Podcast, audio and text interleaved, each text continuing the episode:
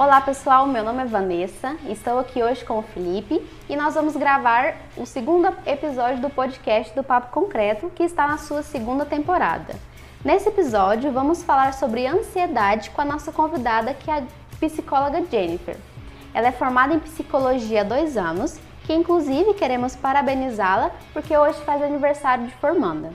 Além disso, ela atua com abordagem cognitivo-comportamental e também faz pós-graduação nessa área. Além disso, a Jennifer realiza atendimento online no mundo todo e presencial na cidade de Tumbiara.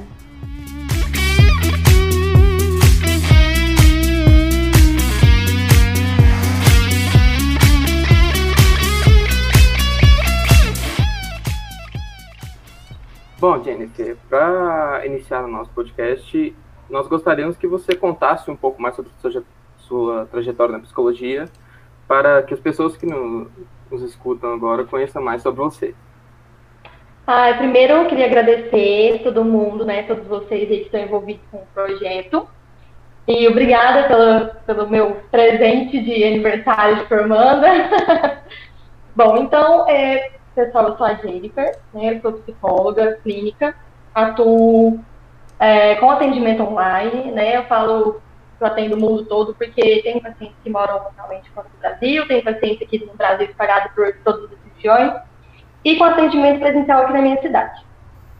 É, nesses dois anos de formação, eu estou há um ano e meio na clínica, né?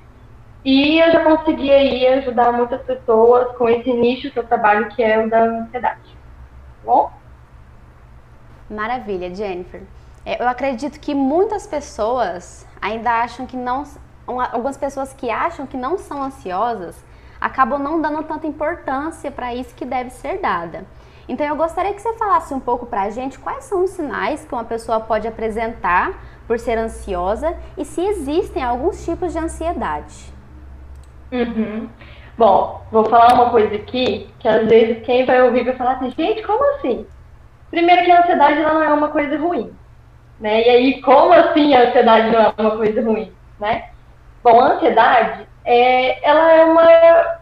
Muitos né, é, estudiosos, eles apontam como se ela fosse uma emoção, um estado emocional, né? Assim como medo, alegria, raiva.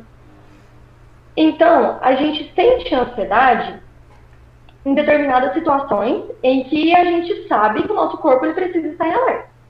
Vamos pensar no exemplo da prova de TNH, por exemplo. Né? A gente sabe que nós vamos passar por uma situação onde nós vamos ser testados e a gente precisa mostrar um resultado eficiente. Então, nesse, nesse, nesse cenário, o nosso corpo e a nossa mente ela precisa estar em alerta para lembrar de tudo aquilo que a gente aprendeu para ter um bom resultado na prova, certo? Nesse caso, a ansiedade ela vai ser positiva para o nosso corpo.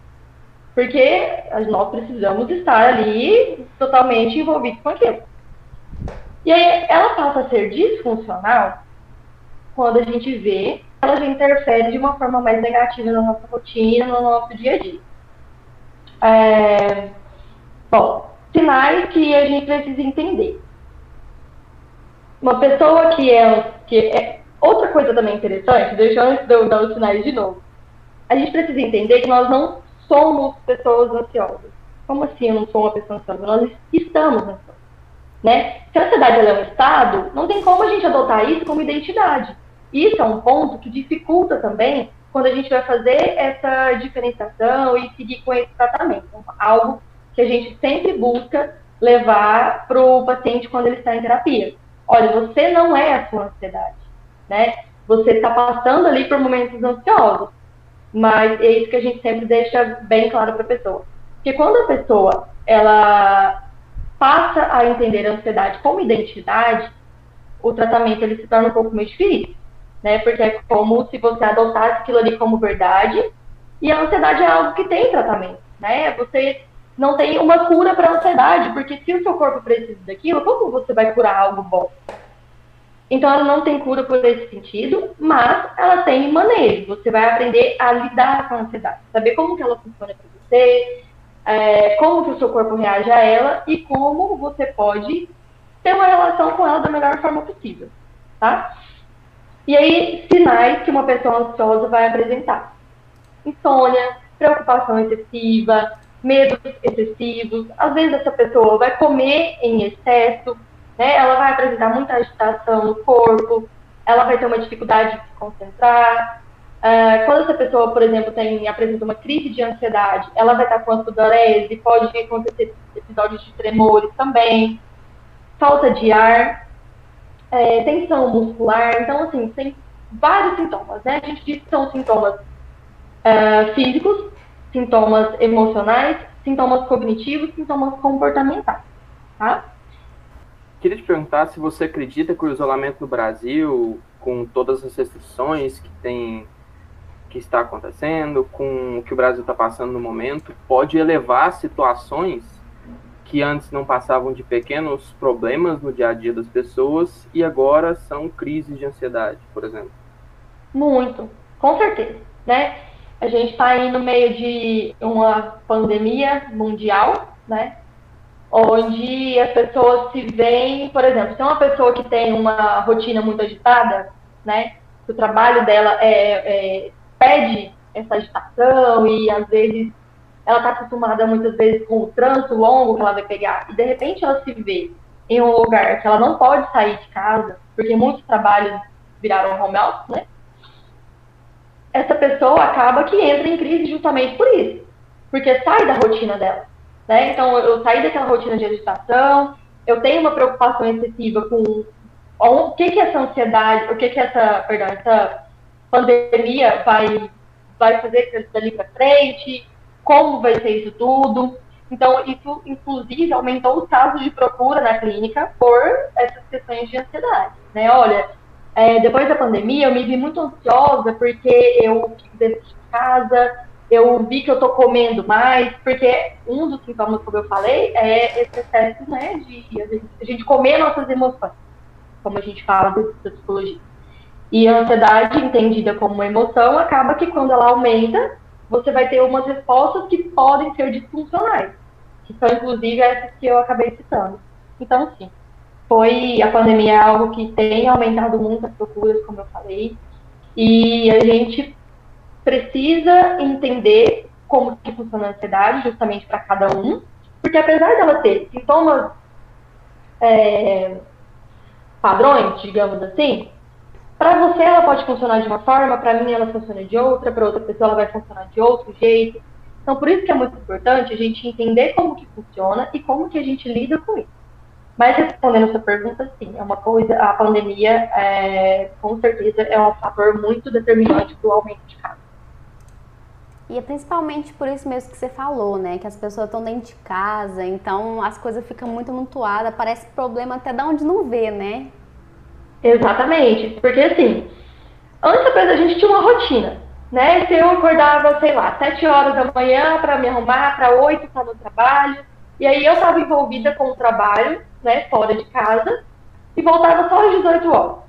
Uma pessoa geralmente trabalha em horário comercial assim. E aí, com o isolamento social, a gente precisa estar em casa o tempo todo.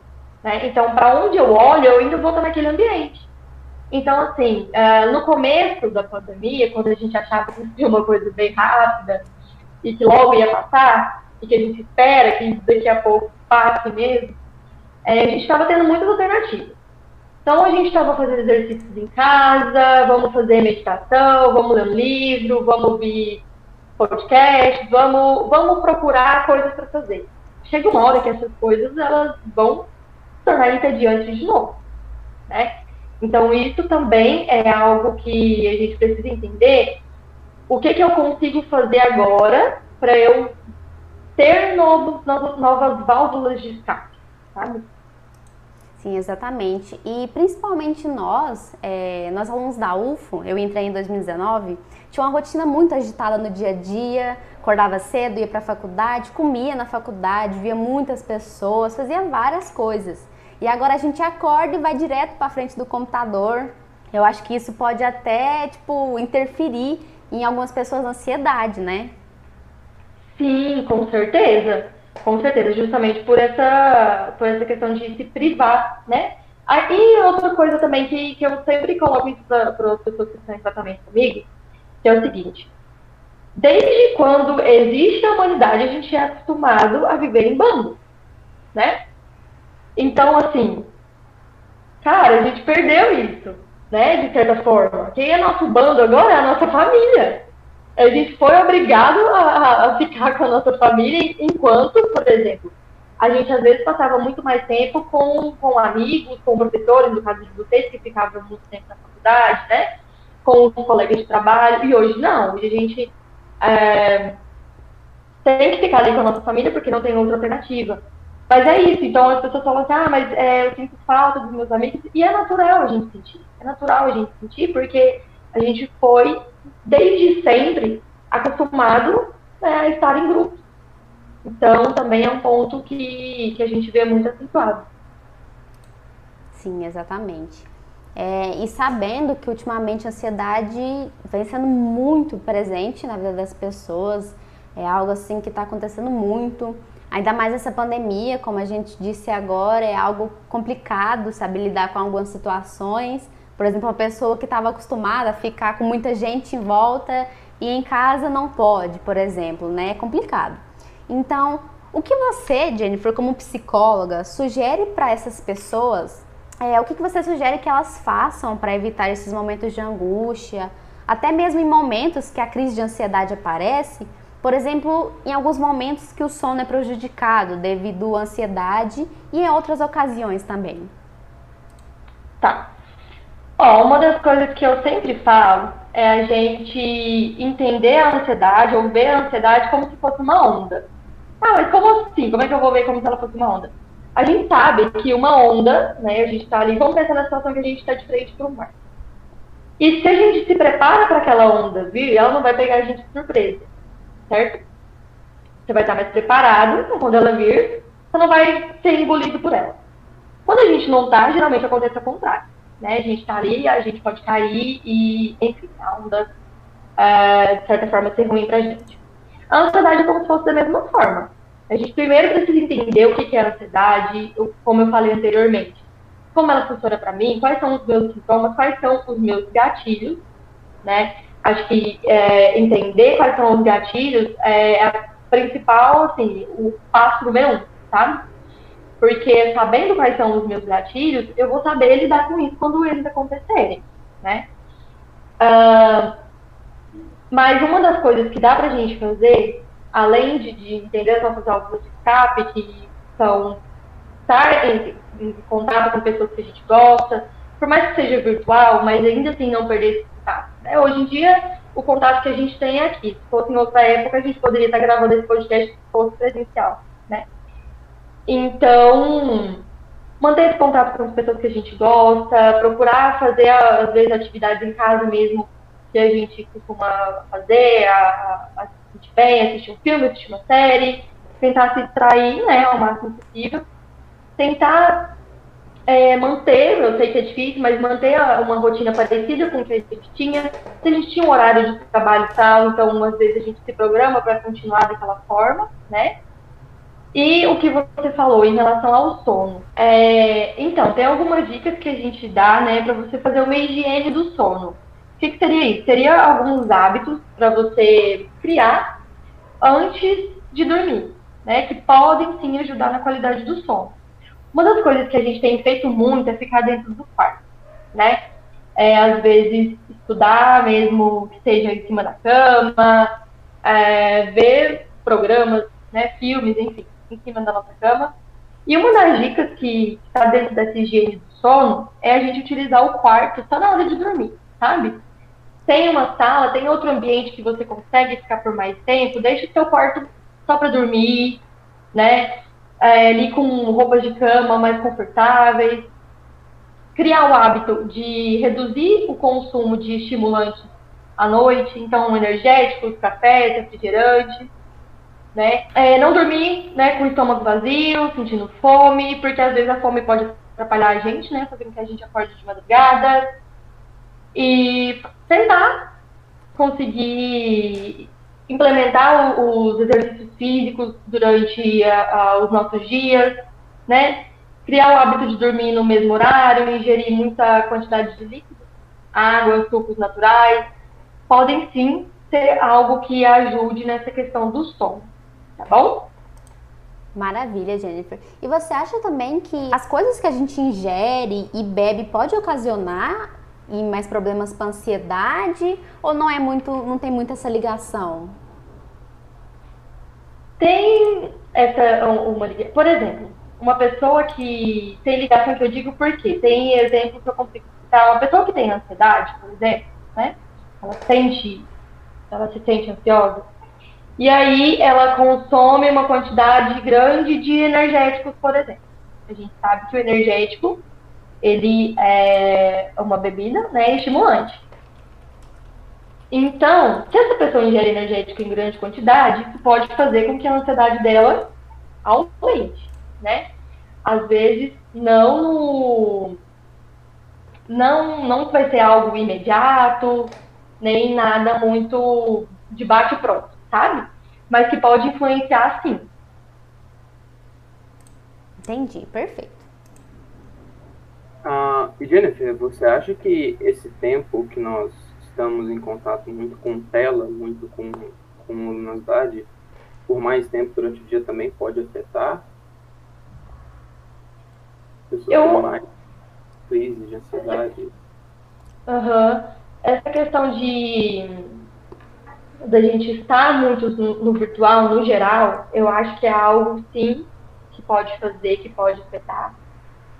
E uma das coisas que a gente tem visto bastante no, na, nas redes sociais é um, um, como eu digo, não seria um incentivo, mas para você avaliar, sabe, o que, que você tem consumido na internet. Porque às vezes não é nem o fato de eu estar aqui olhando para o telefone, mas é o que eu estou consumindo olhando para o meu telefone, né? Quais são o, as pessoas que eu estou seguindo, se elas estão me fazendo me sentir bem, se elas estão contribuindo de alguma forma para a minha saúde, né? Física, emocional, ou se eu estou consumindo, às vezes, é, conteúdos que vão fazer ao contrário, né? Então, assim, eu tive muita, muitos pacientes que falaram para mim, olha, eu parei de assistir jornal, por exemplo porque você só via notícias negativas, né? Falei, não, tudo bem, se isso é algo que te conforta, que te faz bem, não assistir, então, tudo bem. Então, se. Eu acredito que é nesse, nesse ponto, Felipe. É, às vezes não, não é tanto como a gente está consumindo aquilo, mas sim o que a gente está consumindo. Né? É algo que a gente pode passar a observar e entender se isso tem feito bem para a gente ou não. Beleza. Jennifer, é, e para aquelas pessoas que têm conhecidos que passam por essas crises de ansiedade? Às vezes muitas pessoas não sabem lidar nessa situação.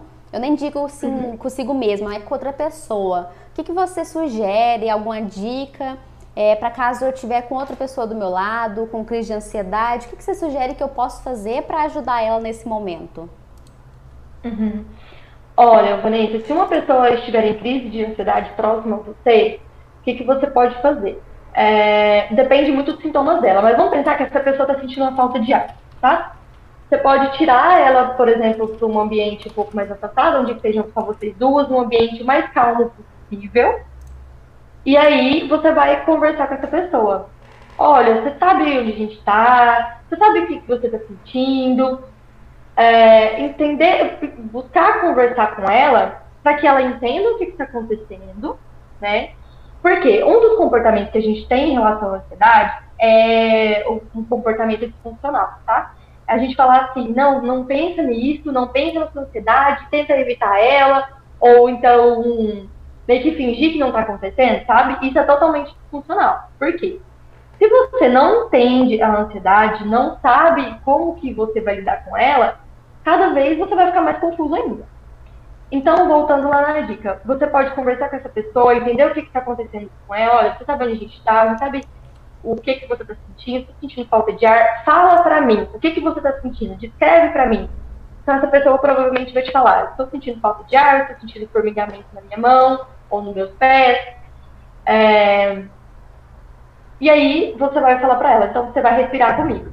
Tá? Uma dica extremamente importante que eu dou para todo mundo é praticar a respiração. Porque quando a gente tem crise de ansiedade, é, um, um dos, fatores bem comuns é a respiração ficar mais encurtada, né? Então a gente fica mais ofegante.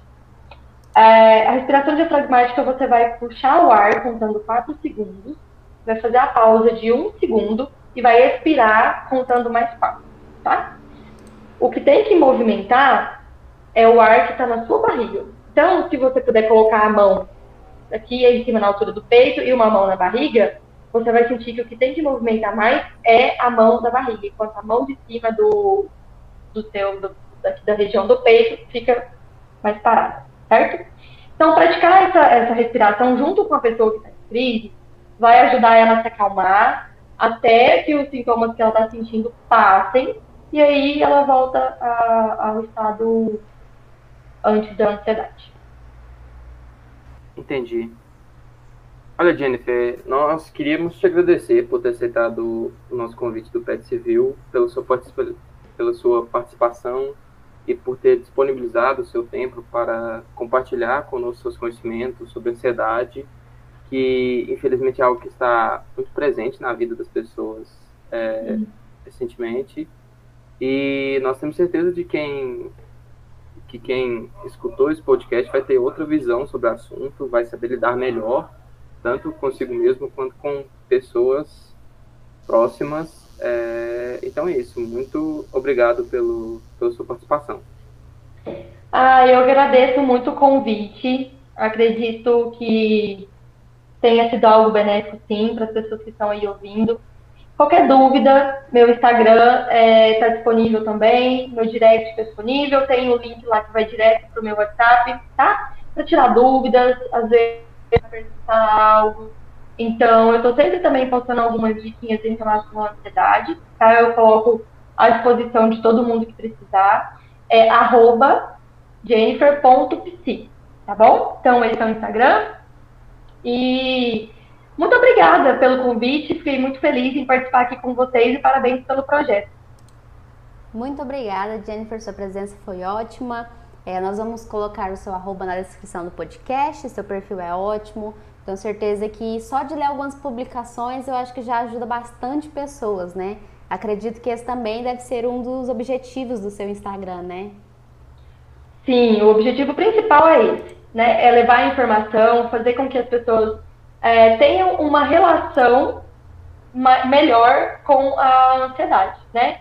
Para que elas aprendam a lidar, aprendam a, a entender como que é para cada uma e como que a gente lida aí com o que a gente chama de mal do século, né? O mal do século até algum tempo atrás foi a depressão, agora a gente tem aí a ansiedade como muito a gente tem ouvido falar. Então é isso, pessoal. Esse foi mais um episódio do podcast do Papo Concreto. Lembrando que essa é a nossa segunda temporada, o nosso segundo episódio. Lembrando que o próximo episódio será sobre engenharia civil. Não percam, assinem as notificações e fiquem atentos. Até a próxima!